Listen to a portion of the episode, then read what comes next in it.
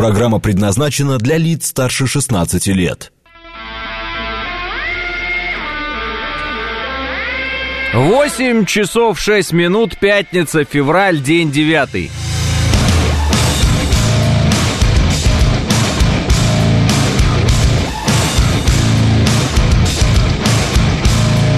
Это радио «Говорит Москва» в студии Алексей Гудошников. Здравствуйте всем.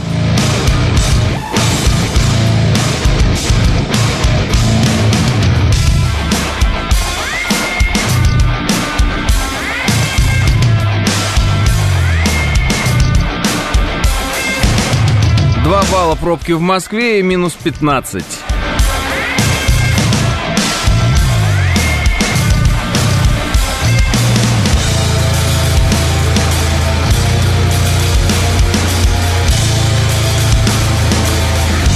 Да. А, ну, что вы пишете?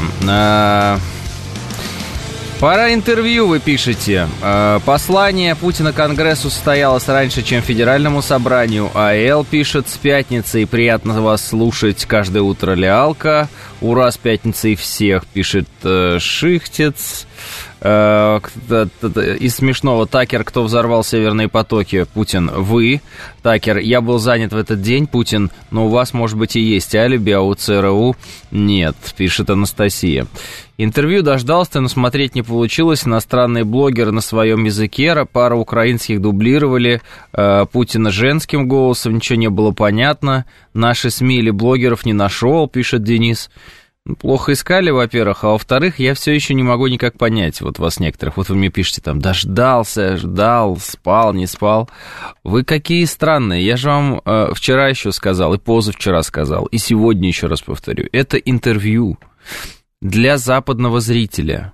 Вы ничего нового в этом смысле не узнаете, потому что вам президент и так все говорит. И наши средства массовой информации, позицию нашего руководства доносят до вас Э, э, с великой точностью и всегда. Это американцам, ну или западному миру в широком смысле, надо узнать то, чего до них не доходит. А не доходит в силу того, что у них есть, условно говоря, ну, блокируется эта информация, которая идет от нас. Вот. Поэтому интервью это вышло в 18.00 по Америке, да, по Соединенным, как в Соединенных Штатах, там по Нью-Йорку, по кому они там выходили. А по Москве в 2 часа ночи. Потому что все прекрасно понимают, какая целевая аудитория у этого интервью. И поэтому, когда сегодня некоторые с утра начинают смотреть или читать тезисы или еще что-то, которые были в интервью, и они такие, ну это уже президент говорил. Естественно, президент это уже говорил. Естественно. И естественно, вы это все знаете это интервью, оно не для того, чтобы вас здесь удивить, оно для того, чтобы нашу позицию, ну, позицию нашего руководства, да, российского, протранслировать туда, получив площадку, которой там не было. Площадка эта вот была предоставлена. Вот информация пошла. Соответственно, дальше этой информацией там люди будут, которые не знали, удивляться, и делать какие-то свои выводы. Вот в чем задача, фактически. А вы как, э, ну, как бы, если не понимаете этого, то тогда, ну, уже наконец-то поймите.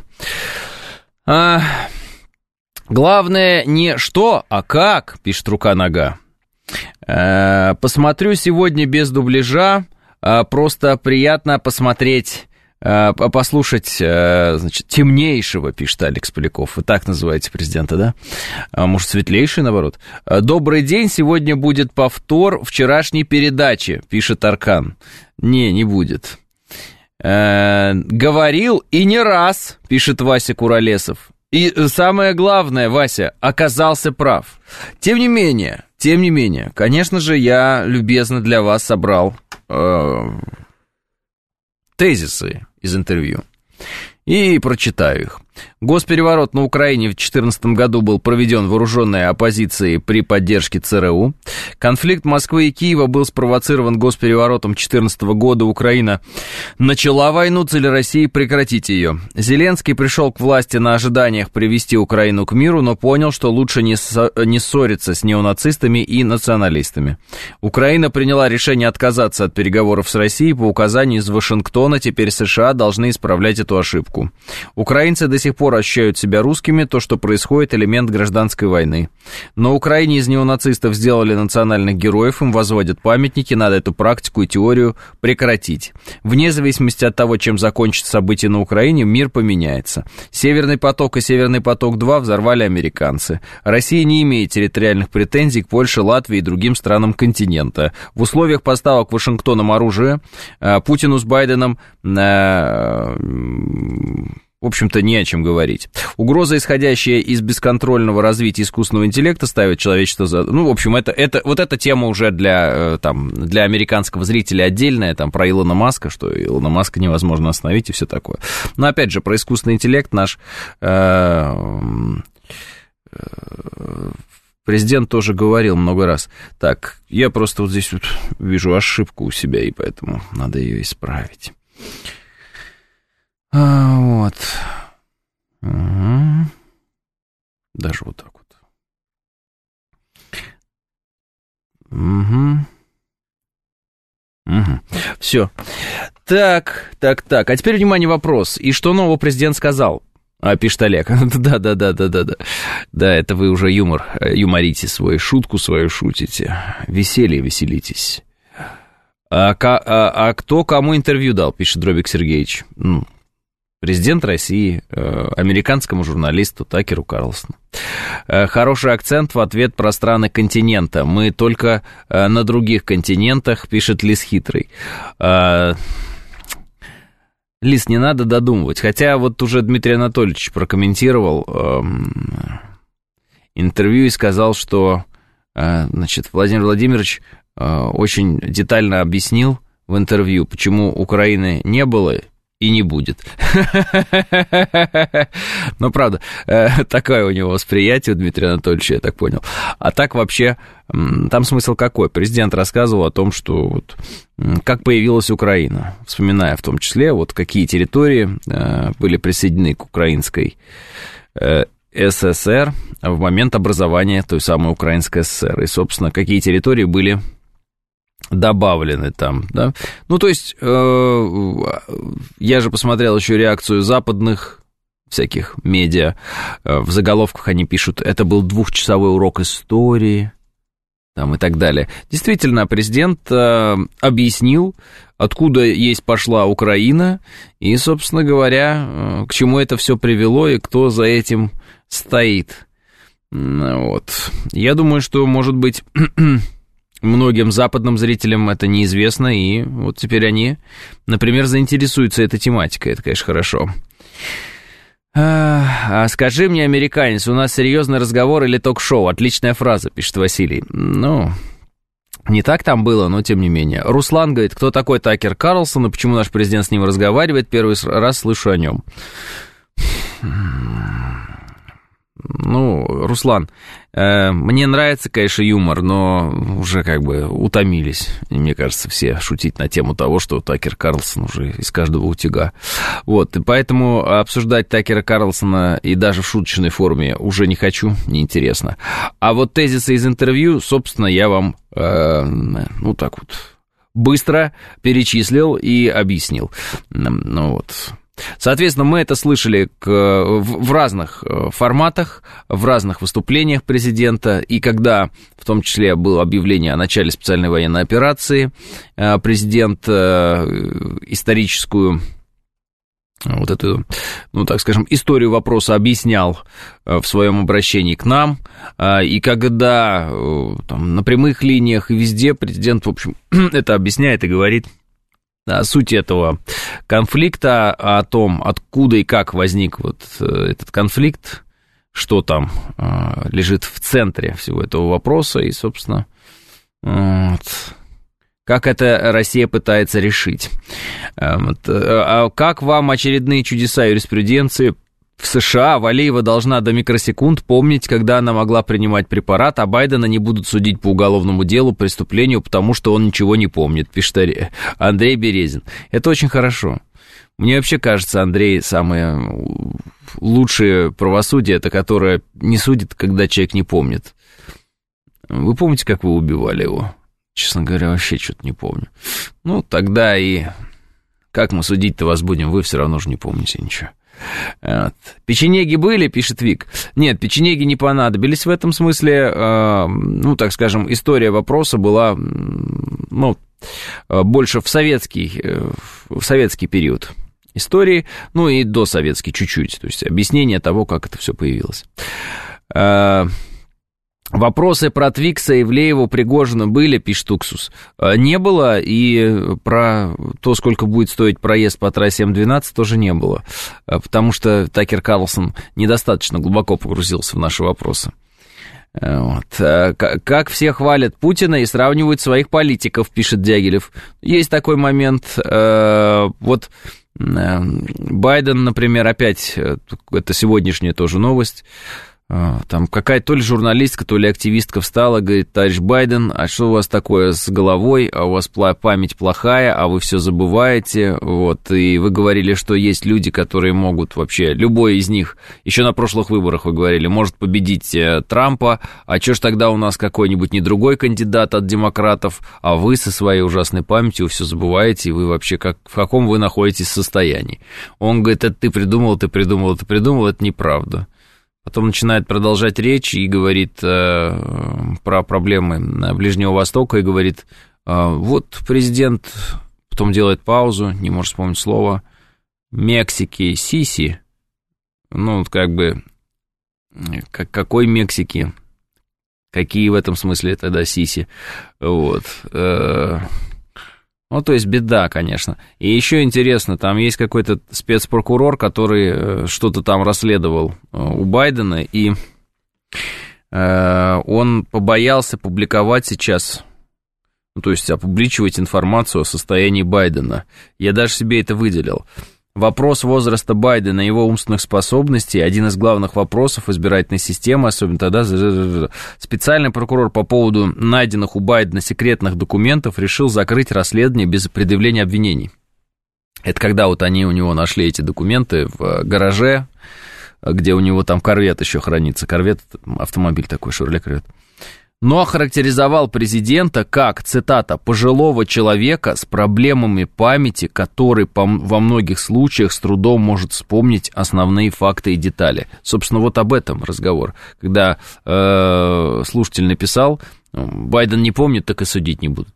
То есть так и самое интересное, Байден после этого выступил, говорит, а что это он там такое написал? И страшно недоволен он теперь, э, Байден, тем, что его назвали пожилым человеком с проблемами с памятью. Он сказал, у меня нет проблем с памятью.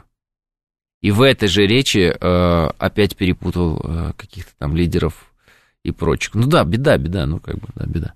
Он все равно забудет, что в этих э, документах пишет 101 километр. Вот. Э, нет памяти, нет проблем, пишет Алекс Поляков. Ну, вообще мы имеем ситуацию, при которой э, администрация американская, так называемая демократическая, пытается изобразить, что больной старый человек с большими уже проблемами, которые очевидны, то есть мы их уже видим все, американцы ведь тоже видят все, они пытаются доказать, что этих проблем нет. То есть они настолько пытаются врать и лакировать действительность, что они пытаются доказать, что никаких проблем там с э, Байденом нет. Поэтому, ну вот, э, много было шуток про брежневский застой, много было шуток про то, что вот, да, какой Брежнев был старый, как он плохо говорил и все такое. Ну вот вам не Брежнев, пусть будет Байден, не Советский Союз, пусть будут Соединенные Штаты Америки. А результат в этом смысле, ну как сказать, пока, конечно, не один, но стремится к этому. Байден, как Бритни Спирс, у меня нет проблем с наркотиками, у меня есть проблемы с полицией, пишет Вячеслав. Короче, у Байдена все совсем плохо, пишет Мельникова Елизавета. Ну да, Рукопожатие крепкое, работает с документами, пишет Алекс Поляков. Да-да-да, прямо из больницы дает распоряжение. Занимается партийной деятельностью. А как вот сейчас обсуждать интервью, если мы его, в общем-то, в массе своей не видели, пишет мастер. Да э, я вам, в общем-то, специально поэтому тезисы из этого интервью и прочитал, чтобы вы были уже в курсе хотя бы чуть-чуть. Вот. А так, конечно, посмотрите и сделаете выводы. Но уже я тогда с кем вы будете обсуждать? Это, наверное, уже будет вечером, тогда вы уже будете обсуждать. К вечеру вы успеете, наверное. Шутками про Байдена вы оскорбляете 80% аудитории, пишет Денис Куренков. Абсолютно нет, Денис Куренков, по одной простой причине – 80% аудитории не находится в таком плохом состоянии, как Байден, вне зависимости от возраста. Понимаете, какое дело? Вот. Э, человек может быть пожилым, но при этом э, ну, не сходить с ума. А человек может быть э, не таким уж и старым, но при этом свихнуться. Что касается Байдена, возраст у него серьезный. Но есть много людей, которые в этом возрасте обладают светлым умом. Понятно, что это, конечно, не 50 и не 60 лет. Понятно, что с возрастом становится все сложнее. Но, тем не менее, есть люди со светлым, прекрасным умом в это время. Конкретно Байден в очень плохом состоянии. Понимаете? Понимаешь. Плохо. Байден себя чувствует. Вообще интересно, нас годами убеждали в том, что в Америке самая зрелая политическая система, и что за счет системы сдержек и противовесов страной сможет управлять даже фонарный столб. Оказалось, не может. Ну почему, Василий? Она же еще пока не развалилась, эта самая Америка. И вот смотрите, сейчас Трамп победит, и все. И забудут, как страшный сон Байдена. Будут искать следующего какого-нибудь там демократа. Э, вот. И все. Вот. А, а Алясочка-то на другом континенте, пишет Роман Попов. И что, у вас какие-то фантомные боли с Аляской связаны или что? Вот.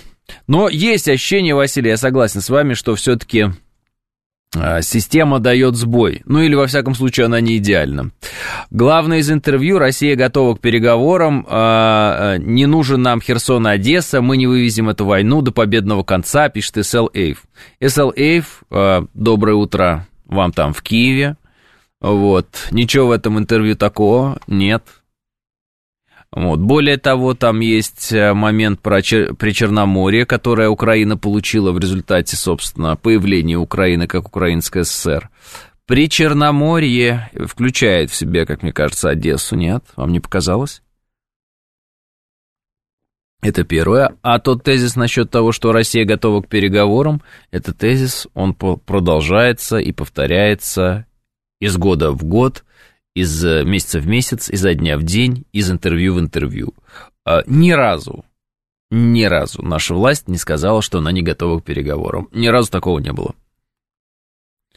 Понятно. Поэтому SLA, удачи вам и успехов в Киеве, всего вам самого наилучшего. Вот, и как бы, или где вы там? Из Одессы, может быть, пишете, или откуда? Рекомендую вам перестать переиначивать слова э, президента России в своей голове, потому что если вы это не перестанете делать, у вас есть риск оказаться в неприятной для себя ситуации. Хочется понять, стоит смотреть или нет, ваше мнение, пишет Лис Хитрый. Конечно, стоит. Ничего себе, президент России говорит. Конечно, стоит. Вы меня спрашиваете. Тем более я же знаю, чем вы вообще занимаетесь-то. Чего вы там смотрите? А, вот. а как вам оправдание нападения Гитлера на Польшу, что его вынудили это сделать, пишет Исел Эйв. Исел Эйв еще раз убежден и убедился в том, что вы нам пишете из соседней Украины, про Гитлеров и так далее. Это все очень интересно. Вот. Но что-то как-то меня не увлекает этот разговор с вами. Э, про Гитлеров и Польшу. Вот. И если уж вы так сильно боретесь с Гитлером, а, что дело хорошее, то тогда попробуйте объяснить, зачем на Украине сносили памятники советским воинам-освободителям, а немецко-фашистским коллаборантам типа Бандеры и Шухевича ставили памятники, и их именами называли улицы, стадионы, ну и так далее через запятую. И что это за Балкин-Кройцы на танках ВСУ? Еще такой вопрос. Ну, просто интересно для себя узнать. Только не надо говорить, что это просто солярные символы, и вы просто очень любите солнце, и вы вообще какие-нибудь там праноеды или кто еще. Вот. А качество интервью хорошее? Э, хорошее, Кирилл, хорошее. По поводу интервью, на мой взгляд, Владимир Путин э, при, приводил историю как важнейший аргумент для решения конфликта, давая понять, что телодвижение США бесполезно, пишет Виталий. А, ну что, Залужного сдвинули наконец? О, я совсем забыл. Я совсем забыл, я совсем забыл. Залужного же убрали. О, это очень плохо. Залужного убрали. Какая беда для нашего слушателя SLA, в который э, борется с Россией, находясь где-то там, не знаю где. А, Залужного убрали, а Надеждина не, не пустили на выборы. Вот давайте, давайте вам две сразу темы, э, потому что, как мне кажется, если эти две темы вызывают, ну, любая из этих тем вызывает вас, ну, какой-то такой вот э, тяжелый отклик в вашей душе, то вот они сразу вот э, как бы в одно объединяются. Они, э, если одна вызывает такой отклик, то и другая вызывает такой отклик. Давайте так. Скорее всего, это вас сильно расстраивает. А, Валера, Валера, Валера, пишет Лис Хитрый. Зачем тогда искали Залужного, чтобы его потом уволили, пишет Empty Words. Э, я не понимаю одного, что так долго тянули известное животное за известные места – с этим а, увольнением.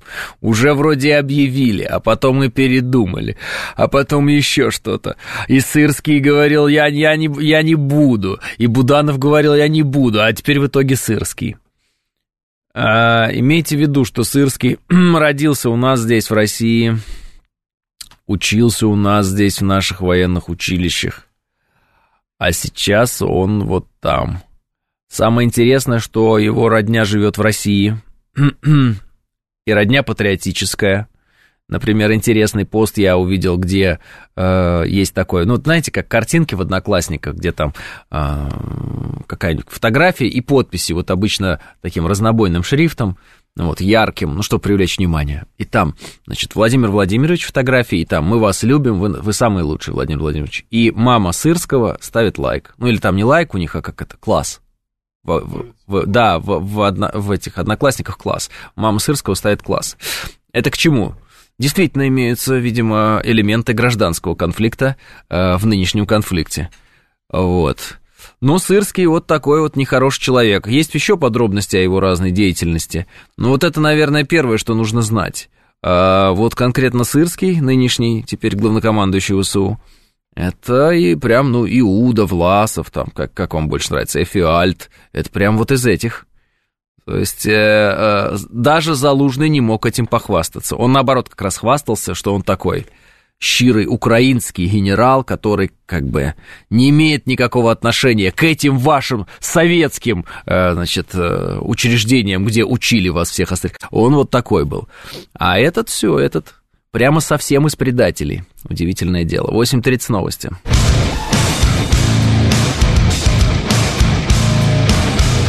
Восемь тридцать пять в Москве, это радиостанция «Говорит Москва», 94,8, в студии Алексей Гудошников. Всем еще раз здравствуйте. Вот у некоторых наших слушателей какой-то э, странный странный ностальгический момент, или вообще не знаю, как его охарактеризовать. Может быть, он наш заслый казачок, пишет Василий. Наталья говорит, а может, Сырский их предатель? Пожалуйста, никогда не пишите таких вещей, по одной простой причине. А, Сырский уже очень давно с той стороны. Сырский известен многими своими действиями и в Дебальцево, например. Вот. Сырский известен своими попытками действий э, на Артемском направлении. И много чего, чем он известен. Вот. А, это человек, который родился здесь, учился здесь, поехал туда и стал другим. Сразу после 91 -го года. Он стал другим. Превратился в украинца. Знаете, такое бывает иногда. Не один он так сделал. Вот. Э, вдруг, хоп, и он украинский, оказывается. Не русский, а украинский. Смену Залужного Украина специально пол интервью э, подогнала, специально подогнала, пишет Василий. Не знаю, но это никак не затмило интервью, в том смысле, что, если вам интересно, э, сейчас Путин, именно, ну, слово Путин, да, оно возглавляет топ мировых трендов в соцсети X, ну, которая раньше была Twitter, которая у нас запрещена, которая принадлежит Илону Маску, на которой э, как раз-таки вышло интервью Такера э, Карлсона, ну, Владимира Путина Такеру Карлсону. Вот так вот. Э, и там 50 миллионов человек уже посмотрели. Вроде бы казалось не так много, но, эм, во-первых, их будет больше, этих людей, а во-вторых, речь идет о тех людях, которые, ну, как бы мыслящие люди. И я думаю, в том числе принимающие решения определенные. Байден сразу заерзал после интервью нашего президента и сразу решил выступить. Пишет Финис. Да, но выступить он решил вообще по другому поводу. Они там э, уже э, как бы критикуют Израиль. Они говорят, что э, Байден сказал, что ответ Израиля э, на э, террористическую вот эту атаку Хамас, он был э, как бы чрезмерным. Угу. Американцы понимают, что у них Израиль много сейчас сил и времени отнимает.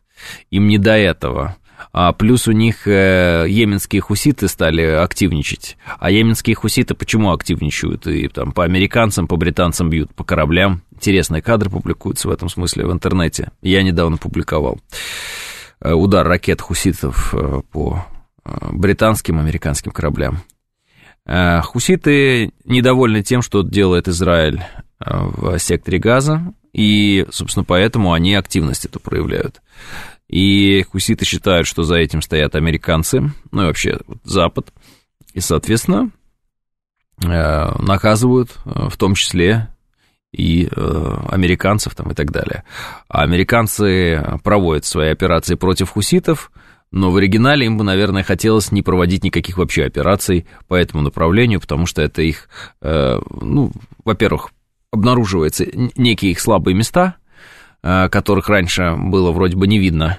Вот. Э, во-вторых, э, размываются возможности, потому что на Израиль надо тратить деньги, да, на Украину надо тратить деньги, там еще Китай растет. Вот, кстати, в интервью Такеру Владимир Владимирович сказал, ну, Такер спросил его, говорит, а вот Америка боится там сильной России или сильного Китая, ну, как так вот у них разговор пошел, и наш президент говорит, Америка э, на самом деле больше, конечно, боится сильного Китая, потому что Россия это 150 миллионов человек, а Китай это полтора миллиарда человек.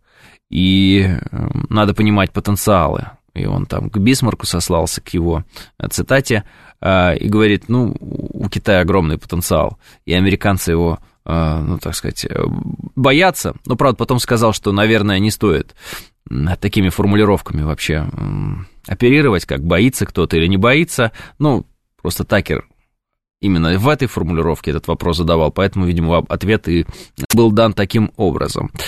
Ну, это просто на всякий случай. То есть э, у американцев есть еще Китай, да, в частности, они пытаются там спекулировать на теме Тайваня. Вот, нарастает напряженность. Сейчас э, хотелось бы э, решать, потому что вот э, даже такая страна, как Соединенные Штаты Америки, все равно ограничена в своих возможностях, все равно. Ответ Израиля на интервью Карлсона, вернее, на атаку хуситов. Э, что? Андрей, не понял, шутка какая-то про Байдена? Так Конгресс вроде помощь утвердил Израилю и Украине, пишет Евгений. Смотрите, там можно запутаться в этих всех конгрессах, э, сенатах и еще что-то. Сейчас, секунду. Так, э, где-то, где-то, где-то, где-то... У меня это было. кто-то из представительных органов, да, там что-то утвердил. Вчера, вчера это даже вроде бы вечером было, не могу найти где. Вот. А кто из американцев конкретно что утвердил, и как это э, воспринимать, и э, самое главное, самое главное, хватит ли этого утверждения, или там еще должна быть палата представителей какая-нибудь, еще что-то, вот, для того, чтобы решение было принято, вот эти вопросы мы еще пока не понимаем. Я бы насчет китайской мощи поспорил с Верховным, аргументирую, когда, где и кого последние побеждали, пишет Лис Хитрый. Э, Лис хитрый э, прямо здесь и сейчас, и всех китайцы побеждают, потому что имеется в виду не военная мощь, а имеется в виду экономическая мощь и потенциал экономический. И потом все равно э, и для военного потенциала важен очень экономический потенциал, потому что если нет базиса в виде экономики, за счет чего вы будете строить, ну, так скажем, военную мощь свою, на чем вы ее будете выстраивать. Вот вы видите, есть, например, Украина. У нее своих денег нет, своей промышленности нет, она никчемна в этом смысле. Она все, э, все потеряла, что было даровано Советским Союзом и Российской империей в промышленном смысле, э, уничтожила себя. Сегодня сидит на деньгах западных и на оружии западном вследствие этого – Соответственно, если у тебя нет ресурса на создание оружия, у тебя и оружия не будет. Не может быть э, нищая страна э, высокоэффективна с точки зрения защиты себя там, ну, там, и создания собственных видов вооружений. Это, это невозможно. Вот, соответственно, базис – это экономика, политика, да, это вроде как надстройка, ну, во всяком случае, так говорили – а война – это крайний метод, хотя, видите, он используется, достижения политических целей, если никакие другие методы не работают.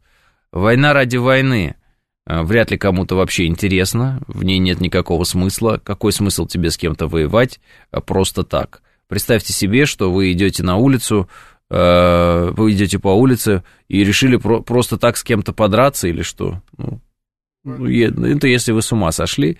Но, и, наверное, такие вещи могут быть, когда речь идет об индивидууме, когда речь идет о коллективе, вот, когда речь идет о государствах, не о квазигосударственных образованиях типа Украины, которые просто не имеют рычагов влияния сами на себя, это просто марионетка. Я имею в виду о реальных государствах, когда речь идет, ну, как бы, представить себе такое невозможно, чтобы военные действия велись просто в кайф. Просто давай повоюем. Всегда есть цели, и цели эти абсолютно объяснимые, понятные. Там, э, раскрутить ВПК, ну, то есть там заработать денег, да, э, доминировать в каком-то из регионов. Э, конечная цель доминирования – контроль ресурсов. Контроль ресурсов нужен для раскрутки экономики. Раскрутка экономики нужна для дальнейшего доминирования. Ну, вот так. Вы скажете, ну, в конечном счете получается, что цели-то все равно нет. Не, ну, в конечном счете, конечно, все суета-сует. Но я не в библейском смысле пытаюсь здесь рассуждать, и не как Соломон, а, ну, так вот, скажем, политически. У нас не теологическая беседа, а политическая. А, а, государство Портос, я дерусь, потому что дерусь, пишет Авилий Факинфлаев. Ну да. Расскажите лучше, когда и почему Путин согласился на интервью и с какими группами связан этот Карлсон. Ну, когда конкретно Владимир Владимирович согласился на интервью, я вам сказать не могу. А, я могу только говорить о факте, что это произошло. А с какими группами связан Карлсон, ни для кого не секрет. Он а, республиканец, он симпатизирует Трампу, он работал на Fox News до определенного момента. Он, как я понимаю, сейчас симпатизирует Илону Маску, Илон Маск ему симпатизирует. То есть это вот такие вот какие-то ребята, можно сказать, что они там, консерваторы в неком смысле, вот, э, белые мужчины американские, вот, которые начинают говорить о каких-то там ценностях семейных и еще о чем-то, и находят отклик э, в головах и сердцах достаточно большого количества американцев. Вот. Вот с этими группами он и связан, но это ни для кого, собственно, и не секрет. Я намекал на воинский дух касаемо экономики, все очевидно и так, пишет Лис Хитрый. Э, воинский, как вы говорите, дух Лис Хитрый. Вот смотрите на наших врагов. Вот духа вроде как хоть отбавляй, да? Ну, все те же самые русские люди с перепрошитыми мозгами, дух просто какой там, с ума сойти. Вот в интервью, опять же, Карлсону президент рассказывал историю, которую он уже рассказывал до этого, и э, следующую.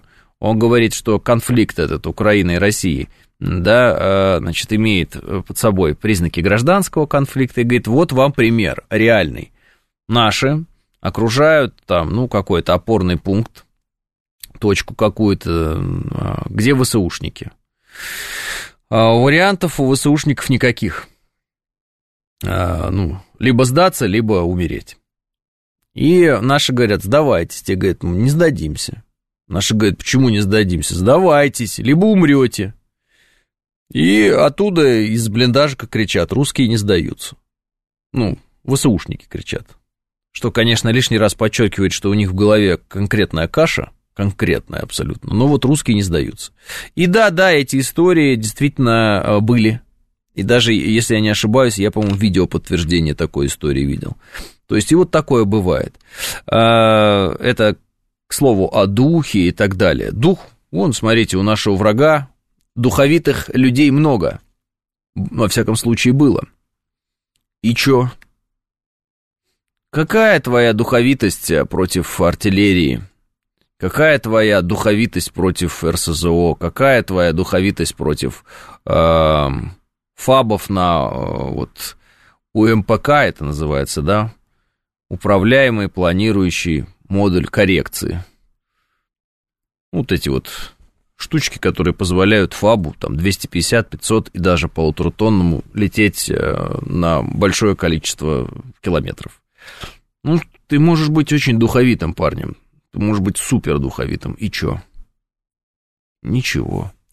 Поэтому э, все-таки, когда вы говорите о Китае, э, Лис Хитрый, и говорите о том, что вот Китай, где в каких войнах побеждал, э, да Китай таким, как он, таким, какой он сейчас стал, никогда в истории своей и не был. А, когда японские милитаристы э, заходили в Китай и там устраивали бесчинство, убивали людей, они ведь расправлялись совершенно с другим Китаем, не с таким, как сейчас. Вот.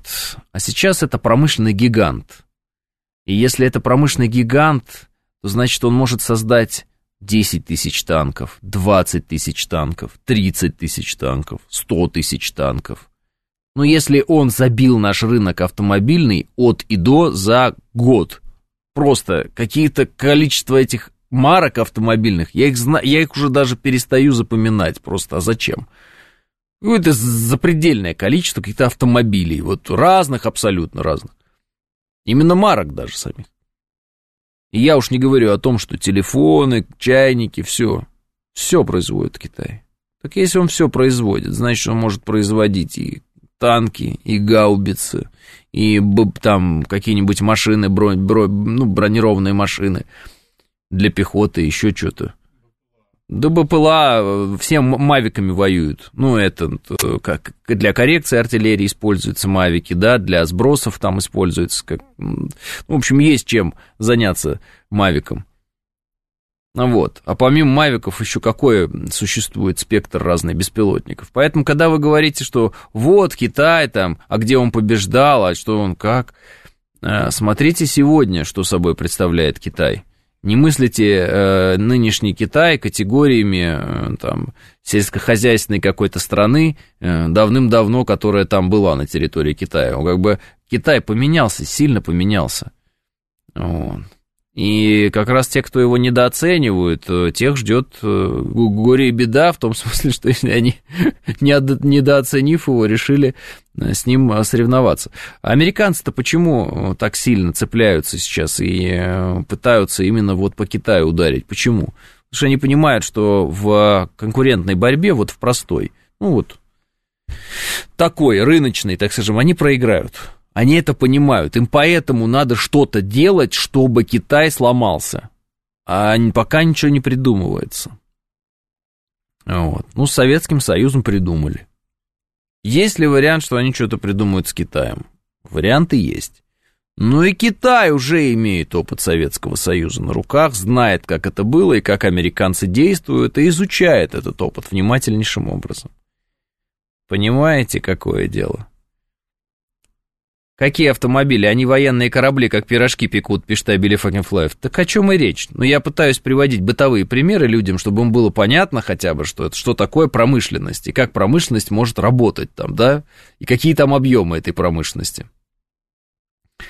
Продолжу полемизировать, пишет Лис Хитрый. Да перестаньте, пожалуйста, я просто перестану вас читать, потому что невозможно же уже. А китайская экономика так тесно переплетена с мировой, что вся армада всевозможных видов военной техники вряд ли будет применена. Но если она не будет применена, это Китаю только на руку, Китай будет счастлив, потому что Китай, еще раз, в прямой рыночной борьбе американцев побеждает. И это уже доказывает вся статистика, и все об этом говорят. Они их догонят и перегонят. По некоторым показателям они уже американцев догнали. Дальше, когда они догонят и перегонят американцев, а, мир а, вдруг а, встанет перед следующим вопросом. А так ли цена американская западная демократия? Если при не американской и не западной демократии, а той системе, которую предлагает Китай, как бы вы ее ни называли, люди живут лучше. Идите вы в жопу со своей американской демократией, скажут даже те люди, которые живут в Америке, и скажут, а давайте жить, как предлагает Китай, это гораздо эффективнее, посмотрите, люди чувствуют себя лучше, если действительно эти люди будут чувствовать себя лучше.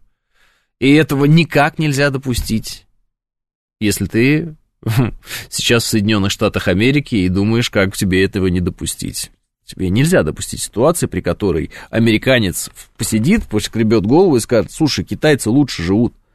Почему мы вообще продолжаем рассказывать про какие-то эти наши вонючие, непонятные, какие-то тупые свободы, которых, во-первых, нет, во-вторых, вообще, что это такое? Какие-то страшные э, извращенцы ходят с флагами здесь, этими ЛГБТшными своими достали, какие-то трансгендеры. Посмотри, у них экономика растет, у них машин вот выше крыши, у них какие-то корабли, они как пирожки пекут, они всю электронику нам делают. А мы здесь, э, значит...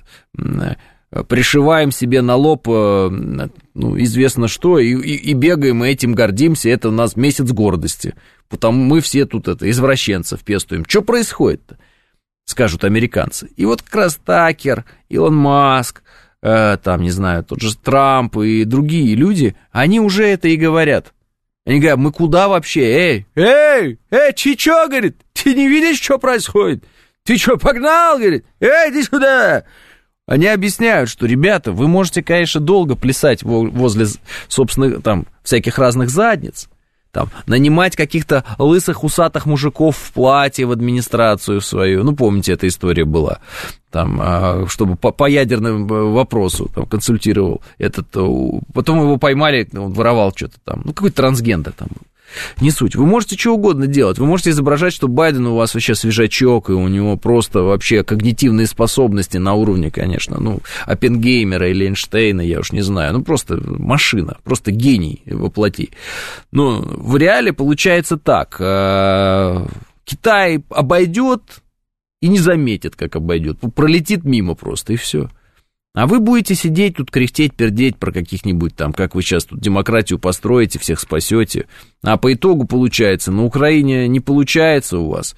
Значит, э, в Израиле, ну, на Ближнем Востоке не получается. Э, с Китаем не получается. А где получается? Вот вопрос. Поэтому то, что вы со мной как бы э, полемику, вроде как вы в лист пишете, это не полемика никакая. Где здесь полемика? А полемика, она бы заключалась в том, что вы бы мне каким-то образом объяснили, что вот сейчас Китай движется в неправильном направлении, а Америка движется в правильном направлении, и стратегически путь американский гораздо более выгодный, и поэтому они сейчас Китай победят, и объяснили бы, как они это сделают.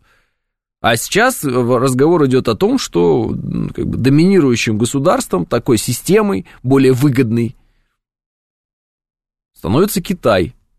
Все. Вот выходит э, министр промышленности, что ли, немецкий, вчера вот в телеэфире я эту цитату давал, говорит, а у нас все, у нас конкурентоспособность падает, мы не понимаем, что делать, у нас экономика минус 0,3 ВВП за год. Линднер, Линднер, что-то, я не помню фамилию. Ну, конечно. Потому что они взяли и оставили, например, российский рынок. Я говорю сейчас про вот эти вот китайские автомобили, которые заполонили наш рынок. А они заполонили наш рынок почему? Как бы на место каких автомобилей они пришли? Говорю, немецких, там, чешских, ну, отчасти. Ну, вот тех самых европейских автомобилей, французских. То есть огромный рынок, супер лояльный, супер лояльный. У нас обожают европейские машины люди. Просто. У нас на китайские садятся сейчас, я вижу, и восхищаются, говорят, молодцы китайцы, ух, как прогрессируют. Но все равно, все равно вспоминают иногда, что, эх, а раньше-то, вот у нас есть большое уважение к э, автомобильному рынку европейскому. И большая любовь к нему есть. И мы привыкли к этим автомобилям. Мы просто их сдуло фактически. Сейчас цены на них какие-то неадекватные абсолютно ставят. Просто запретительные, я бы их назвал так. И вот у них начинаются проблемы. Там у Мерседеса возникают и так далее. А почему они возникают? Ну, потому они возникают. Что дегенераты во власти. Вот. А взяли и задушили бизнес сказали им, все, уходите оттуда, из этой России, там, мы их накажем. Ну, наказали ли они нас? Ну да, наказали. Нам нравились эти машины, нам нравилось на них кататься, они вообще классные, есть честно. Есть такое. Но при этом они просто сделали так, что эти машины э, теперь, ну я не могу сказать, что прям на грани. Но тем не менее эти компании испытывают уже трудности. А помимо того, что они просто оставили рынок, фактически отдав его, подарив китайцам, они подарили рынок российский вот китайцам. Китайцы такие, спасибо. И американцы, и все-все остальные ушли просто, а китайцы говорят, о, о, о, все, смотрите, о, класс, все. Да это дело не в этом. Дело в том, что они подарили этот рынок китайцам. А конкурентность китайцев, она же не только на том, что им просто кто-то подарил рынок, и поэтому это их единственный успех а в том, что и в Европе, и в Америке потихонечку присматриваются к китайским автомобилям тоже. Люди потихонечку начинают, а может и неплохая, а может еще какая-то, и на других континентах разных. То есть они и так потихонечку начинали заходить в те э, традиционные для там европейцев, э, ну так скажем, отрасли, и потихонечку эти рынки забирать традиционные европейские. Теперь они это быстрее просто делают, и все. И вот выходит там немец какой-нибудь, говорит, что же у нас с машинами будет? Да ничего не будет, выкупят американцы у вас эти машины. Lotus это, э, американцы, китайцы. Lotus это китайская машина. Китайская полностью, это электричка китайская, Lotus. Ничего, никого не смущает. А когда-то была британская машина, на всякий случай. Ну да, Lotus. Это же англичане делали, а теперь китайцы, все, все, Volvo китайцы. И чё? И ничего, смотрю, э, Джили, или как некоторые говорят, Джили, прямо приятная машина. Садишься, прям едешь, думаешь, хм, прям Volvo. Прям Вольво, прям, хм, интересно как. Вот так и будет. Вот сейчас вот еще BMW купят они. И будет какая-нибудь там э, еще там Черри Перри, там, я не знаю, что-то, Pro Max 8253110 Luxury RC 350. Ну, что это? Ну, в общем, смысл такой. Э, и так было понятно, что Китай будет наращивать свое присутствие, а Европа будет скукоживаться, так они еще взяли и козыри в руки дали. Ну, как бы, идиоты же на самом деле, если честно. 9.00 новости. Программа предназначена для лиц старше 16 лет.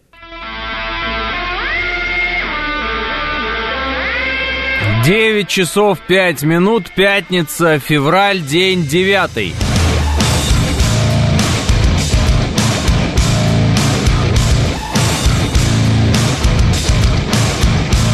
Это радио «Говорит Москва» в студии Алексей Гудошников. Здравствуйте всем.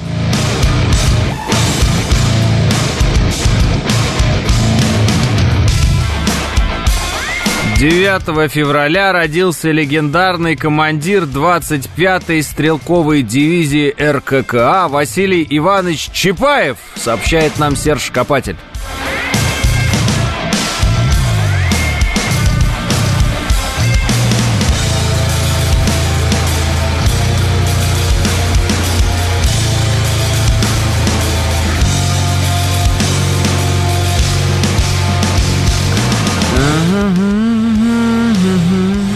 Ну и даже что, мы так с вами обсудили, э, ну мы вообще продолжаем, да, обсуждать интервью, э, поскольку те тезисы, которые в интервью мы услышали, ну кто послушал, посмотрел э, нашего президента э, Такеру Карлсону, э, мы знаем основ... эти тезисы с вами, как мы и предполагали, потому что это интервью, оно все-таки в первую очередь для западного зрителя, чтобы он наконец-то узнал, что думает наше правительство, да, наши вот первые лица, наш конкретно президент о происходящем в мире, об истоках, например, того же самого конфликта, который разворачивается сейчас а, на Украине. А, мы э, с вами берем некоторые эти тезисы, раскрываем их, э, говорим на другие темы, возвращаемся к тезисам э, в этом интервью, тем более, что все равно все темы, которые мы обсуждаем, они так или иначе связаны либо с распадом Советского Союза, либо с нынешними событиями на Украине, потому что они сами связаны с распадом Советского Союза, э, либо связаны с тем, с той архитектурой, которая сегодня появляется в мире, да, вот политической, так скажем, геополитической архитектурой, там многополярный, а, в каком-то смысле э, когда-то был там двуполярный мир, сейчас вот он вроде как многополярный появится и так далее, или уже появился. Вот об этих вещах говорим. Говорим о там, каких-то о конкуренции между странами. Вот один из, людей, из слушателей, Евгений Штанько, написал мне, хм, Почему-то я не удивлен. «А, Хорош уже китайскому господину оды петь, вам за это не платят. Евгений Штанько, а, а что, можно только американскому господину петь оды? И, может быть, за это платят или что? Ну, вот это же удивительное дело, как... Э, вот, кстати, я вам хотел привести пример в этом смысле Украины. Как э, они поют американскому господину оды, и американский господин, конечно, за эти деньги дает, но эти деньги, они как бы до людей-то не доходят.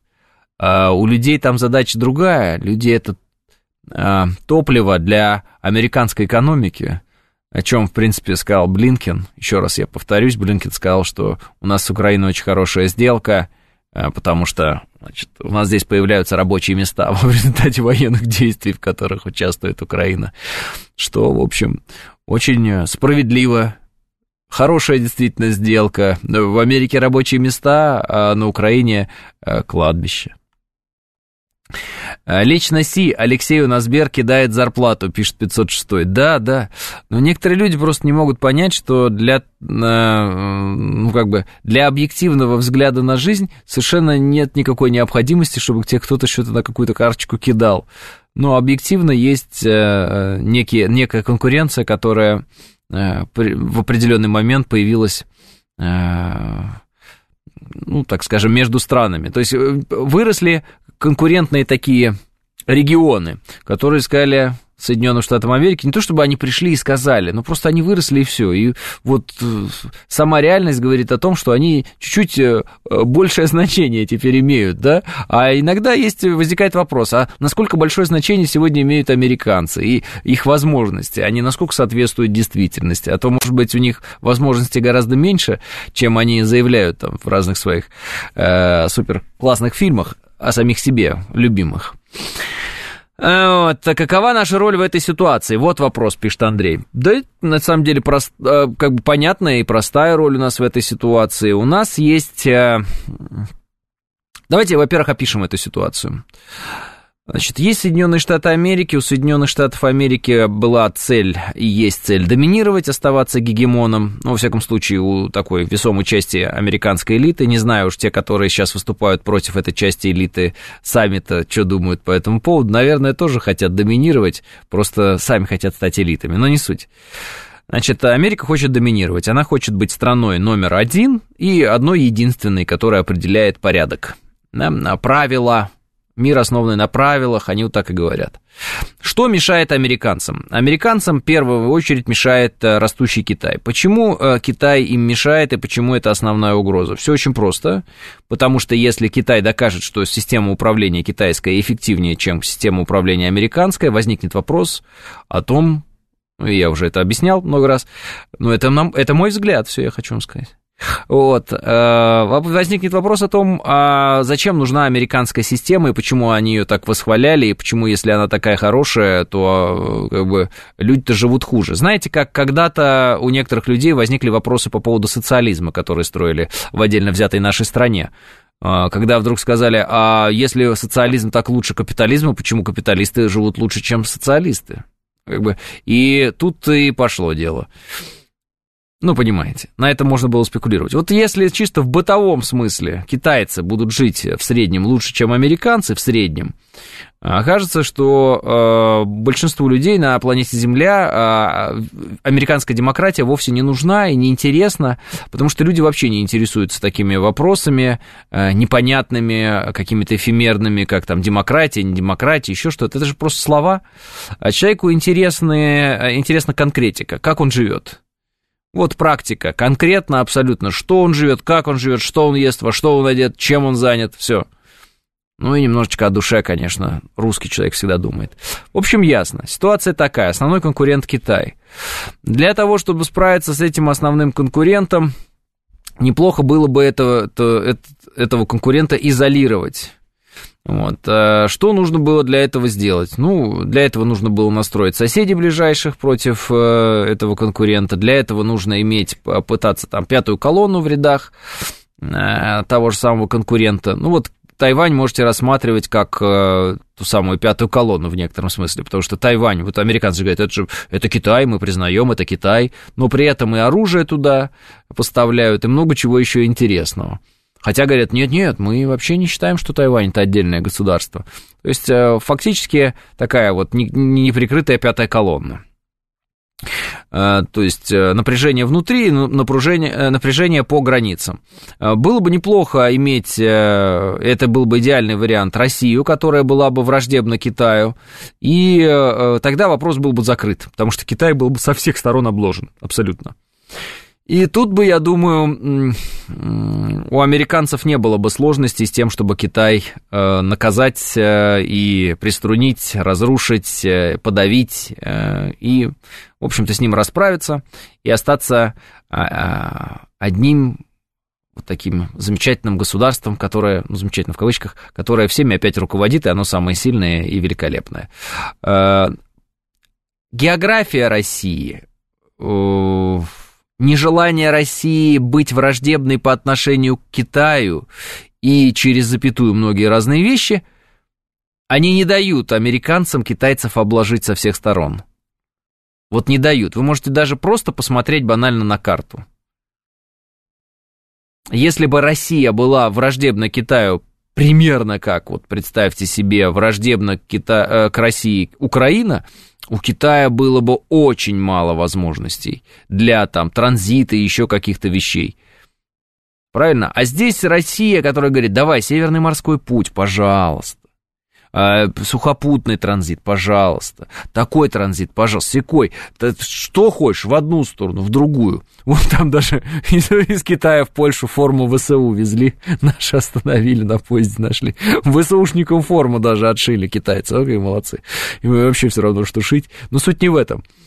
Суть в том, что, пожалуйста, пожалуйста, не будет никакой изоляции. Китай изолировать при э, той России, которая есть, достаточно сложно. Китай вообще, в принципе, сложно изолировать. А при тех отношениях, которых есть у России сейчас с Китаем, Россия, это такая Евразия, да, еще сложнее. Так же и с нами. Вот нас, если бы Китай враждебен был по отношению к нам, изолировать было бы гораздо проще. Но у американцев не получилось нас изолировать, и еще и потому, что мы не враждебны по отношению к Китаю, Китай не враждебен по отношению к нам. Вот такая ситуация. Значит ли это, что мы друзья навек, там, мы вообще любим друг друга? Не знаю. Может быть, это вообще про прагматичные отношения, может быть, это не про любовь и ненависть и вот это вот все, то, что любят в литературе там описывать, дружба народов, там, вражда народов. Может быть, это просто прагматизм. Все понимают, что есть отдельно Китай, отдельно Россия, и отдельно Китай и отдельно Россию Запад коллективный уничтожит. А если э, Россия и Китай будут не отдельно, а, так скажем, сообща работать, то шансы резко уменьшаются у коллективного Запада, и он начинает э, испытывать сложности с экономикой, Ну, вот, например, там э, у, у немцев это сложности, там с сельским хозяйством они начинают испытывать сложности, вот фермеры у них там э, недовольны очень сильно, и много с чем еще они начинают испытывать сложности. И вот это вот понимание появилось, такое понятие, да, глобальный юг. Мы же не юг с вами. Но, тем не менее, нас даже в этом смысле относят как-то некоторые к глобальному югу. Мы не глобальный юг, мы Россия. Вообще Евразия. Мы мостик, транзит в некотором смысле. Вот. Но мы позволяем э, Китаю... Давайте я так даже опишу эту роль. Россия делает Китай сверхдержавой. И державой номер один в мире.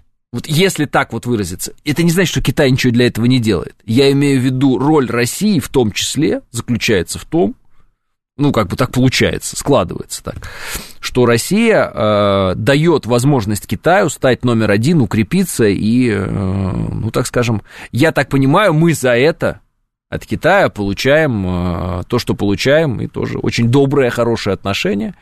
То есть нам позволяют, Китай и помогает э, э, решить наши вопросы, которые у нас остались с момента распада Советского Союза. А у нас очень серьезные вопросы там э, территориальные и так далее, и так далее. Ну, вы видите, они продолжаются.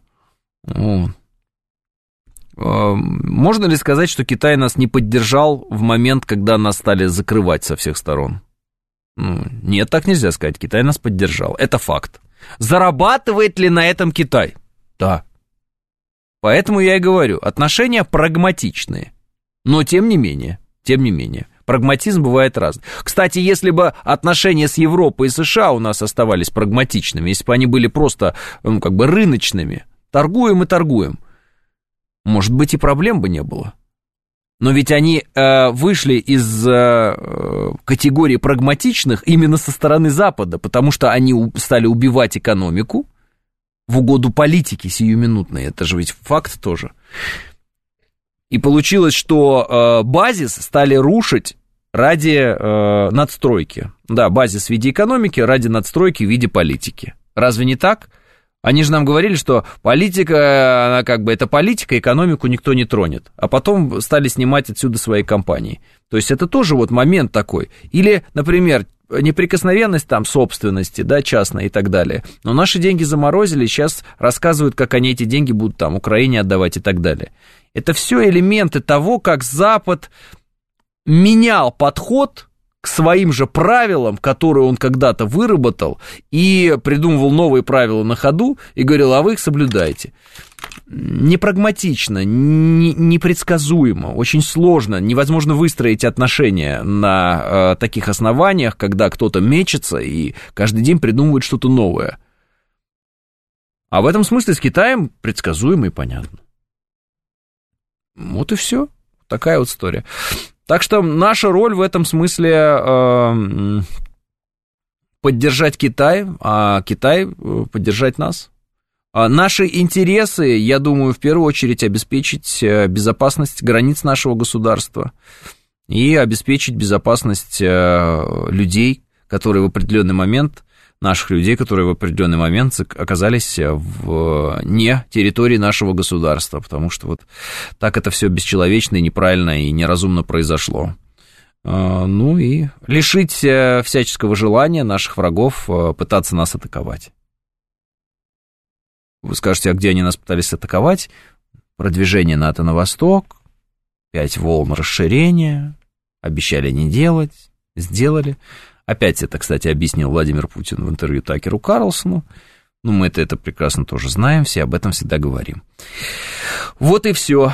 Дружить против кого-то, пишет Панк 13. Нет, дружить против кого-то, это, этим сейчас занимается коллективный Запад. Поэтому они вводят коллективные санкции, коллективная у них там ответственность, они все у них коллективно.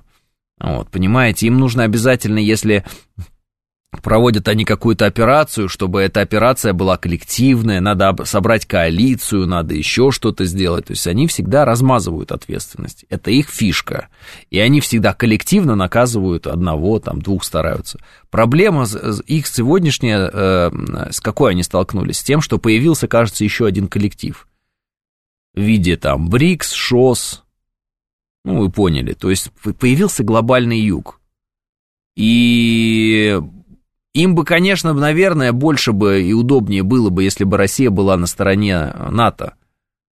Но Россию они ну, не приняли в НАТО. О чем, кстати, об этом э, тоже вот разговор был у Такера и у нашего президента. Ну, мол, а, был же, был же разговор о том, чтобы Россия вообще была частью НАТО, там, да.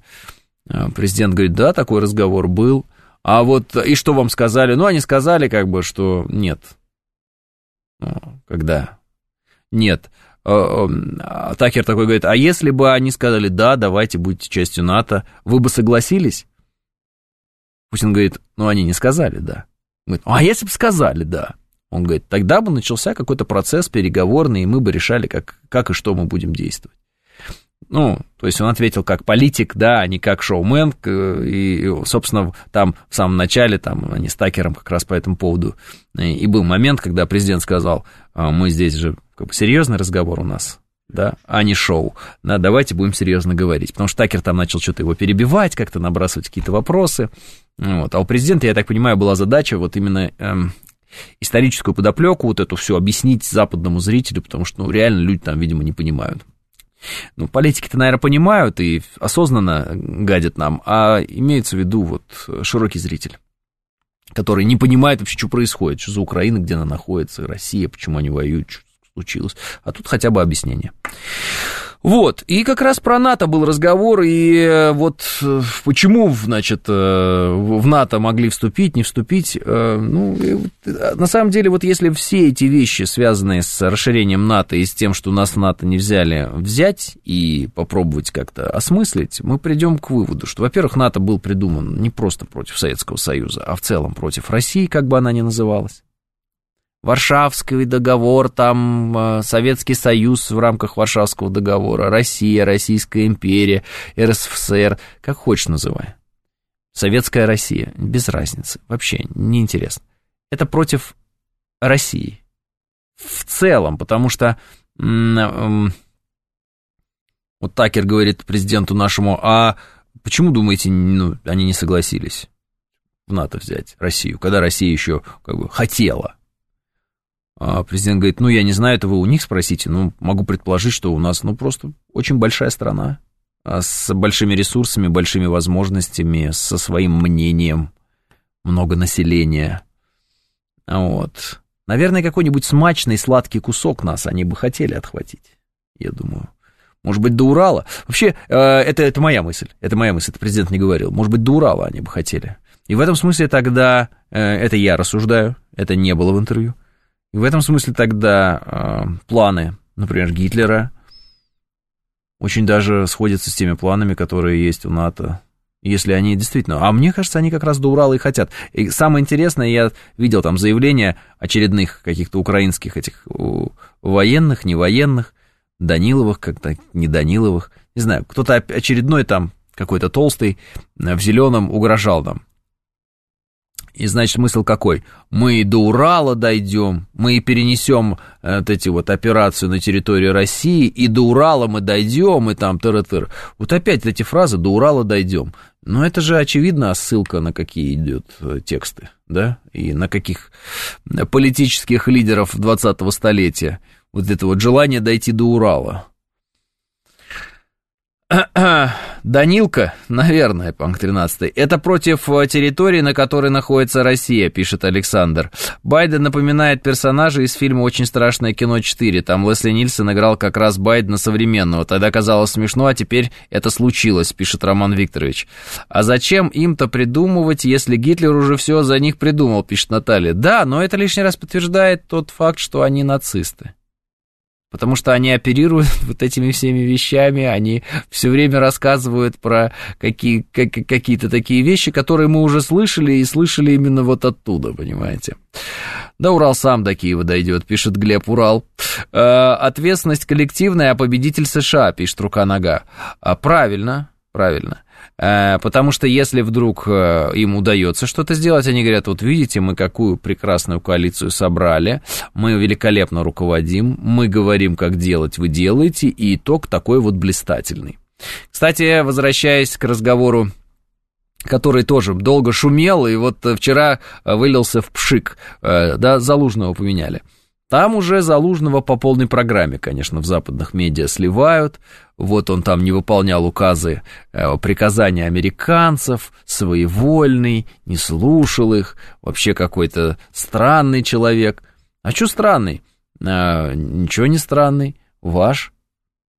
Вот, он даже в советских, э, ну, он, даже в России не учился. То есть, э, если и найти среди украинских генералов можно было такого, так скажем, наиболее натовского, то это он.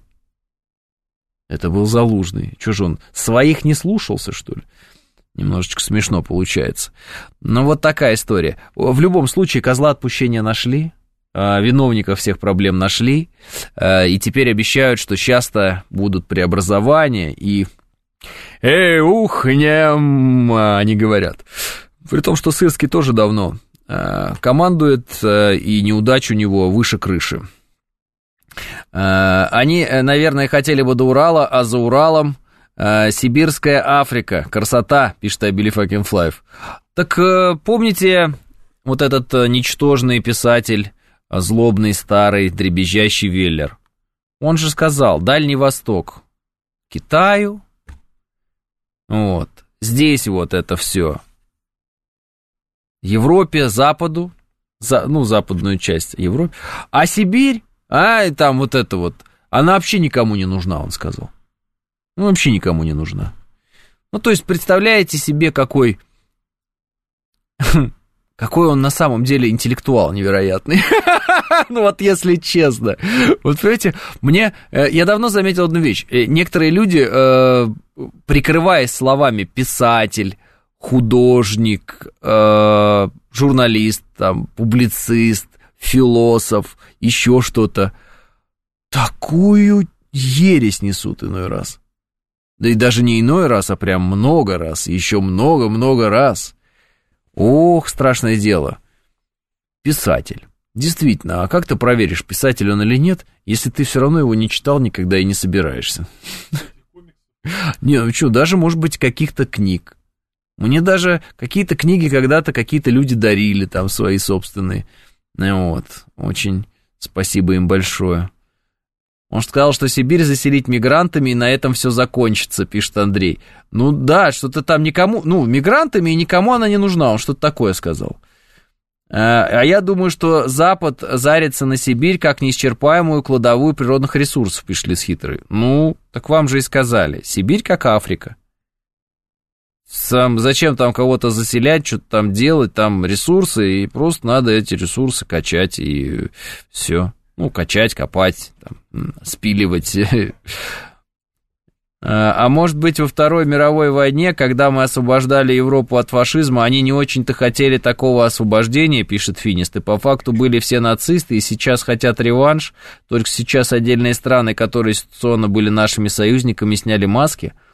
Финист, все, что вы говорите сейчас, абсолютно так и есть. А мы Почему, собственно, как, как я думаю, сказали, что они очень сильно хотели, и мы их освободили? Потому что мы даровали этим провинившимся людям всем второй шанс. И этот второй шанс в том и заключался, что они не будут нести коллективной ответственности за преступления режимов. Хотя, давайте будем говорить объективно, а, не прошло и там шести лет а, с окончания Второй мировой войны, а в Западной Германии уже запрещали коммунистическую партию. Понимаете, как это было? 9.30 э, новости.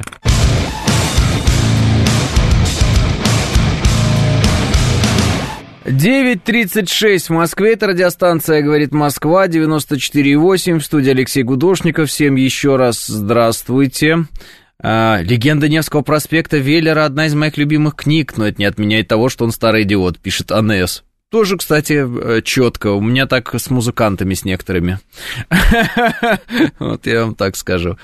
А как это э, Украине объяснят, что ими русский будет командовать, американцы советуют, э, евреи отдают приказы, русские командуют, а где свободолюбивые украинцы или просто растения, пишет Аркан. Аркан, усложняете, надо говорить москаль, про Сырского надо говорить москаль. Вот. Да, сейчас, кстати, смешно, вот вроде, вы вроде шутите, а в, украинском сегменте так скажем, обсуждающим эту тему, а, действительно задаются вопросом на мове, а что это нами руководить будет русак? Русак, москаль, как только не говорят. Вот. Ребята, а вы им подскажите, что у них Кирилло Буданов. Буданов.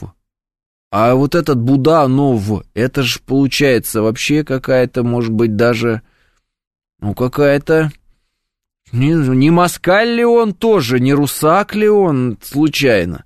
Вообще забавно будет, если э, вдруг э, те, которые скачут, и поэтому они не москали, начнут среди своего руководства наконец-таки э, искать москалей. И окажется, что у них вообще в стране и среди руководства, и среди них самих, в, в их зеркалах сплошные москали. Сплошные москали везде. Вот это будет для них открытие, конечно. Так можно, понимаете, действительно с утра встать, подойти в зеркало и плюнуть, потому что там увидишь рожу москаля. Ну, а что, не так, что ли? Нет. Вот. Буданов, почти Иванов, пишет дело техники. Так я и говорю. Террорист, э, экстремист, плохой человек. Так и будет по аналогии с пауками, пишет Финист. А, при рождении Александр, нынче, нынче Александр. Вот родителям приятно, наверное, пишет Лис Хитрый. Э, да. Да. Ну, э, все-таки всем нравится э, сейчас наблюдать за тем, э, как мама Сырского, где какие поставила, ну, как бы лайки, классы, э, каким э, публикациям. Во-первых, там «Дай бог вам здоровья, вы самый лучший Владимир Владимирович». Это вот мама Сырского поставила э, класс. И еще э, цитата какая-то Жириновского. Она мне попадалась, я просто сейчас вот потерял. Мне кто-то из вас, кстати, ее присылал. Там цитата Жириновского, но там уникальная. Вот если э, слышит меня тот человек, который присылал мне цитату Жириновского, которую лайкнула мама Сырского, пришлите еще раз, пожалуйста, в наш телеграм, говорит МСК-бот. Ну вот, поскреби хохла, найдешь москаля, пишет Игорь В. Видите, правда оказывается, правда. Вот. Но там какая-то цитата, в общем, Жириновского, касающаяся, кто руководит Украиной, там, э, и, и что-то такое. Ну ладно. А, э, передовые технологии пока только у США и Европы, Китай догоняет, но еще не догнал, пишет Евгений. Понятно, Евгений. Спасибо.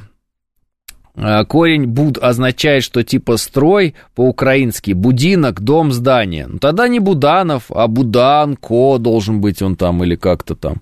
Еще какой-то вариант. Что-то у него какое-то вот окончание уж слишком русское, я бы так сказал, слишком. Я бы пере перепроверил этого Кирилло.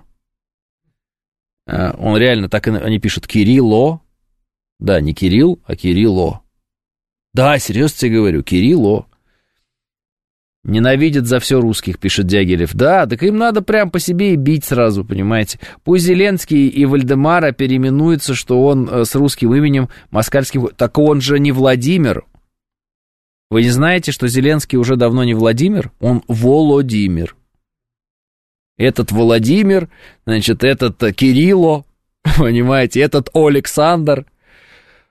Да, а, вот, вот, вот, спасибо большое, мне прислал Фол э, ту самую цитату, э, которую, которая понравилась маме Сырского, Людмиле Сырской. Вся суть Украины в одной фразе, цитата Жириновского. «Хохлы – странные люди, молятся на европейцев, работают на евреев, умирают за американцев и за все это ненавидят русских». Владимир Вольфович Жириновский. Людмила Сырская поставила класс. Мне кажется, что Людмила Сырская абсолютно правильно оценивает политическую ситуацию, и я ее поддерживаю в этом смысле. Вот. А, но что же происходит с Сырским, вот, который теперь еще и главком ВСУ. Что же с ним произошло? Неужто так захотелось славы в определенный момент? А, по-еврейски Владимир — это Вольф. Игорь, я думал, что Вольф — это все-таки волк, и не по-еврейски, э, не по-еврейски, а по-немецки. Вот. Было у меня такое ощущение. Поэтому, Игорь, Попробуем, давайте перепроверить информацию. Ну, вы перепроверьте и расскажите. А, Будан – это калмыцкое блюдо. Буданов калмык, пишет АМ. Скорее всего. Вот, вообще. И друг степей калмык. Правильно? Это, кстати, вот и к Пушкину возвращаясь. И вспомни это всяк сущий там, язык, и ныне дикий, тунгус и друг степей калмык. Да. Э, фраза, достойная Задорнова или Жванецкого, пишет Панк 13. Я даже не знаю, говорил ли эту фразу Жириновский. Вот. Но то, что э, мама Сырского лайкнула, Такое подтверждение вроде как из интернета имеется. А, много всякого разного пишут сейчас, и на Западе пишут э, о новом главкоме Украины, который на самом деле никакой не новый. А, наши-то бойцы о нем знают более чем полностью. И украинские, кстати, тоже. Кстати, э, украинцы его не любят. Называют его генерал 200. Ну, 200, потому что груз 200. Ну, короче говоря, э, наплевательское отношение к потерям у него. Вашингтон-Пост. Пока не ясно, как назначение Сырского поможет улучшить ситуацию, которая становится все более опасной для Украины на поле боя. Украинские военные с особой настороженностью относятся к Сырскому именно из-за его близости к Зеленскому. Ну, вот, оказывается, он сильно близок к Зеленскому. Вот он что. А, выслуживался. Wall Street Journal. Ряд военных критикуют его тактику и рассказывают, что он готов жертвовать людьми даже ради лишь символических достижений. Гардиан. У Сырского неоднозначная репутация. Среди украинских военных считается, что он безразлично относится к жизням военных в ходе операции. Financial Times. Сырского рассматривают как близкого сторонника Зеленского, но широко недолюбливают среди обычных солдат. Чиновники и аналитики на Западе высказывают сомнения относительно решения Сырского и не уверены, что он может противостоять вмешательству политиков. Times. Многие офицеры потешаются над Сырским, поскольку он просто подчиняется инструкциям, не споря с Зеленским. Его также обвиняют в потере лучших офицеров Украины. Сырский несет такую же ответственность за провал летнего контрнаступления, как и Залужный. Политику украинские военные дали сырскому прозвище такие как «Мясник» и «Генерал-200» из-за потерь, которые войска понесли под его началом. Вот такая подборочка западной прессы и цитат относительно нового назначения, да? Я эту подборочку, кстати, опубликую у себя в Телеграм, чтобы вам было удобно читать ее вот, и делиться ей если будет желание с кем-то поделиться этой подборочкой. Она прям хорошая, да? Как вы считаете? Мне кажется, она хорошая. Вот так, такой вот сырский, такой вот значит, воспитанник. Э, ну, в России он получил свое э, вот это вот образование военное. Ну, стал предателем. С другой стороны, а чё? Вот э, тот же самый Зеленский. А где он выступал? А где он обрел свою славу? Что, он обрел эту славу именно на Украине, что ли? Конечно, нет. Играли они в России в КВН, сериалы эти здесь снимали, вот, в «Голубых огоньках» участвовали. Все замучились уже крутить этот голубой огонек, где, значит, на одном голубом огоньке Галкин, э, Зеленский, Владимир Соловьев, они все там как с какими-то радостными лицами сидят и прочее. Ну, вот. Под Новый год обязательно это все появляется. А, вот. Так, ладно, про Сырского сейчас публикую. Вот. Да, забирайте. Ну, не забирайте, читайте, смотрите, там забирать-то нечего, что там забирать. А, а, Мам, алло, ну можно хотя бы Путина не лайкать. Да, да, это смешно, это смешно. Выложите у себя эту цитату Жириновского, пишет Светлана. Ну, она старая, чем мне ее выкладывать? Э, найдете же в интернете, если захочется. Так, как кто женится на украинке, становится украинцем, а все женщины украинки, вывод украинец это подкаблучник, пишет Александр. Александр, не знаю, как насчет этого вывода, но вот первая ваша фраза абсолютно соответствует тем вещам и мыслям, которые я уже излагал много раз в этой студии. И вы знаете, чем больше я погружаюсь в историю вопроса, тем больше я прихожу к такому выводу, что так оно и есть. Даже посмотреть на судьбу Антонова и многих других. Да не певца. Господи. А ты что думал? Что? А-на-на-на-на-на, а-на-на-на. Как ты, давай что-нибудь, это не Стас Михайлов, получается. Напомни какую-то песню Антону. Нет, я не хочу конкретно эту песню, давай другую какую-то. Крыша дома не хочу. Ну, это... это... Не, не, не, другую давай, это не, не нравится мне. Как это? На, на, ничего. А, это крыша дома твоего. Давай, какая еще? Вспомни, пожалуйста. У тебя же абсолютный слух, ты скрипач. Не удивлюсь, если в итоге Такера обвинят в вмешательстве в выборах посредством этого интервью, пишет Дягилев. Э, вчера Ньюсвик уже опубликовала вариант, э, при котором э, Такера вообще могут обвинить в шпионаже. То есть там прям может быть большая беда. Сейчас раскручивается тема, что он общался со Сноуденом здесь. И э, с, э, у меня из головы вылетело имя женщины, по-моему, Тара Рид, э, которая обвин, э, обвиняет Байдена в домогательствах, когда он там еще, ну, много лет назад. И я вот со Сноуденом не общался, старый Рид, по-моему, в рамках телеэфира мы как раз общались, она вот рассказывала, как это все было. А, ну, тут какая проблема? Сноудена считают страшным-страшным-страшным в Америке предателем, да, некоторые.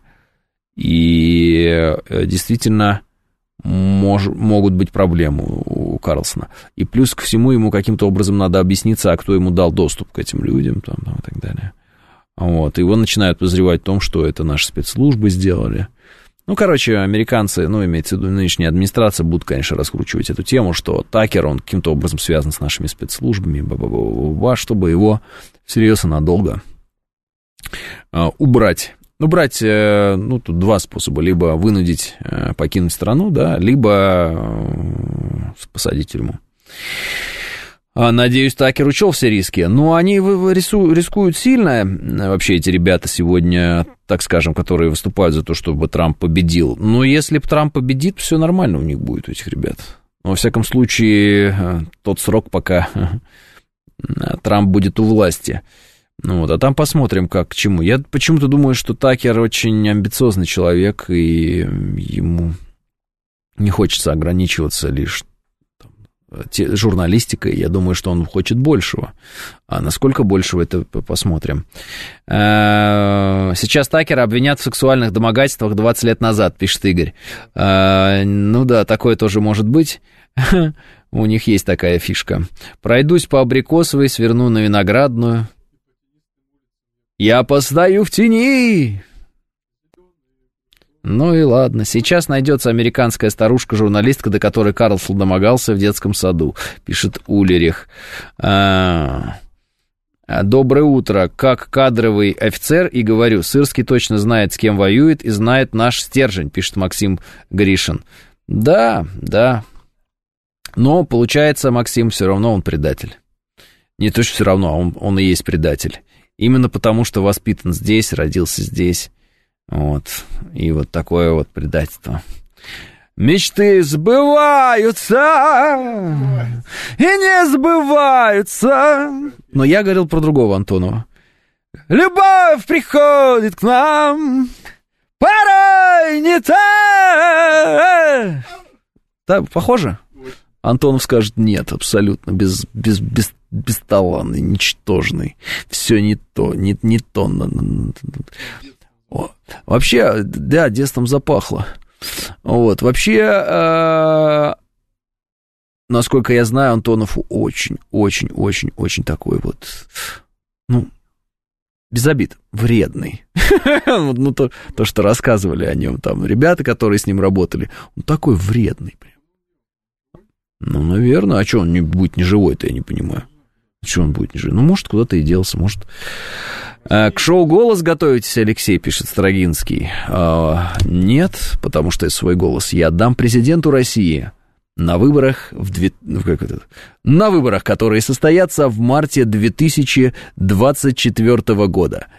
Вот, э, соответственно, чем мне готовиться к шоу «Голос». А а, я вспомнил, я забыл, забыл, я хотел сегодня еще уделить внимание немного а, Борису Надеждину, который не смог. Вот я вам говорил, я вам говорил, что это клоунада, и она закончится ничем. Вы мне тут устраивали, а кто это такое, расскажите нам, а Ходорковский его поддержал. Но я же вам говорил, что это чепуха, а вы меня не слушали. Кстати, он, он собрал 105 тысяч подписей, 100, э, 10 тысяч из которых, чуть больше, э, были э, поддельными, соответственно, 95 настоящие. Ну или не поддельные, может, там какая-то проблема неправильно оформлена. Допустим, их было 105 тысяч. Эй, 105 тысяч подписантов. Слушайте внимательно. Агент Борис Надеждин собрал все ваши данные. Все ваши паспортные данные, имена и фамилии, местонахождения записаны. Агент Борис Надеждин, собрав эти данные, передал их в ЦИК.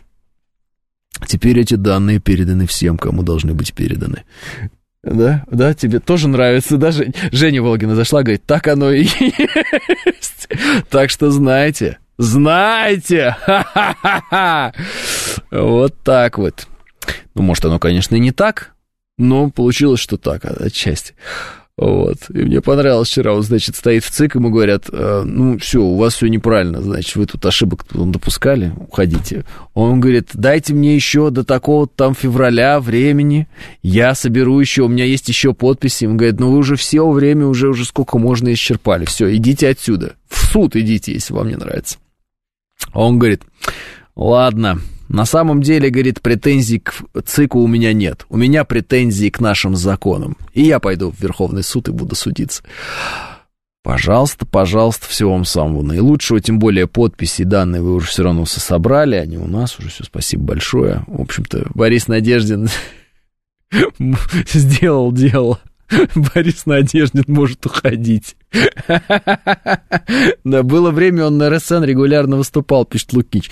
Ну, ну перестаньте, ну я, я уже 10 тысяч раз рассказывал, что, ну, как бы, человек ходит на разные там ток-шоу и так далее. Я э, лично с ним там э, и полемика у нас какая-то была, и так, ну, как бы, все это ясно ну, как это начали раздувать в определенный момент, там, что, а вот оно, там, для России. Я вам, русские люди, я вас предупреждаю, имя Борис в нашей истории очень всегда плачевное, вот в России именно.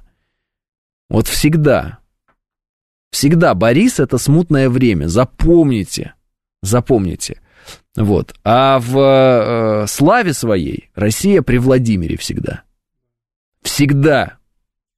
Хоть Ульянов, Ленин, вот, хоть э, Креститель, Владимир, хоть даже... А, все вы знаете, сами проговорите. Помните. Николай тяжелого обычно. Александр еще хорошо у нас. Вот Александр всегда хорошо. Поэтому Борис Надеждин либо переименовывается, пускай в Александра и Владимира, либо как бы даже не подходит к политическим вопросам. Не надо нам, мы все знаем. Значит, э, Царей Владимиров не припоминаю, пишет Строгинский. Здрасте, кто Русь крестил? Алло, алло. Придется вам посмотреть интервью Такера Карл, это, Владимира Путина Такеру Карлсону. Там как раз вам, э, по крайней мере, вот э, этот экскурс в историю сделают. Раз вы пропустили, про святого равноапостольного князя Владимира не знаете ни черта? Так вот узнаете. А? Владимир, кстати. Ну, не самый интересный Владимир в истории, но тем не менее. Маяковский. Петр еще. Расширим круг возможностей, пишет Анна. Петр можно, тоже неплохо. Вот. Но он с Алексеями плохо обходился, Петр. Он с Алексеем. Ну, ну, и вообще в год семьи Петр плохой пример, я считаю, плохой. Ну, в год семьи. Потом ладно. Потом ладно. Ну, вот. Э, при Владимире Зеленском области в Россию опять возвращаются. Э, пишет Помбон. Потому что Владимир у нас, а у них лже-Владимир. Помните об этом. Вот. Э, у нас рубрика к десятилетию радиостанции. Специальная, праздничная. Слушайте. А я прощаюсь с вами до понедельника, и да пребудет с вами сила.